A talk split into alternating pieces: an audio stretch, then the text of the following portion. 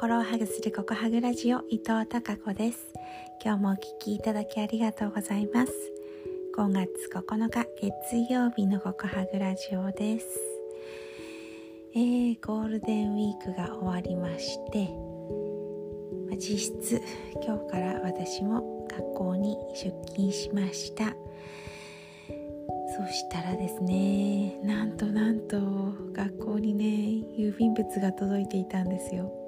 私宛に。とある方からの郵便物なんですが。えーとですねもう嬉しくて嬉しくて感動しているんです。何が届いていたかというと、うん、手作りのですねハーバリウムのペンなんです。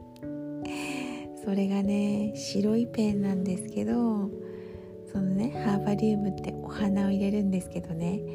お花がね黄色のなんか本当にこうひまわりのようなイメージのお花がね入っていてあとちょっとこう緑が入っていたりしてすっごく綺麗で大好きなひまわりがあるような感じでとってもとっても素敵なペンなんですよ。ですっごい綺麗な字でねメッセージも入ってるんです。読んでもいいですか？伊藤孝子様ひまわりのようなたくさんの笑顔の花が咲きますようにのイメージカラーで作ってみました。またお会いできますようにっていうメッセージを添えてくださいました。なんかこのセリフ聞き覚えあるでしょ？うそうなんです。ここハグラジオで毎回一番最後にね皆さんにね明日もひまわりのようなたくさんの笑顔の花が咲きますようにって言ってるんですけどそのセリフをね思い浮かべてそしてねひまわりのねイメージで作ってくださったっていうペンなんです。もう嬉しくて嬉しくて。学校に届いてね。えー、封を開けてそのまま嬉しくて私の目の前にあるいつも目に留まるパソコンのすぐ脇のところに今飾ってます。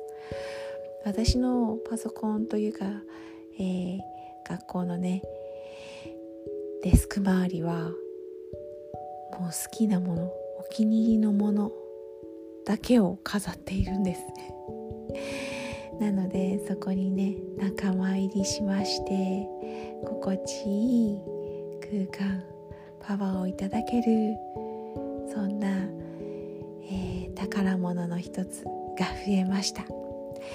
でそれを毎日えー、見ながらですねお仕事に迎えるパワーをいただけるんだなってすごく感謝しています。本当に本当に本当に本当にありがとうございます。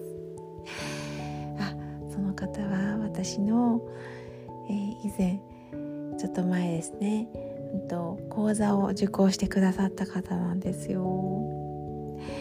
ねえまさかそんな風に私のこととかひまわりのこととか思い浮かべて作ってくださったってもうそのお気持ちがいっぱいいっぱいいっぱいいっぱい嬉しいです。本当にありがとうございます。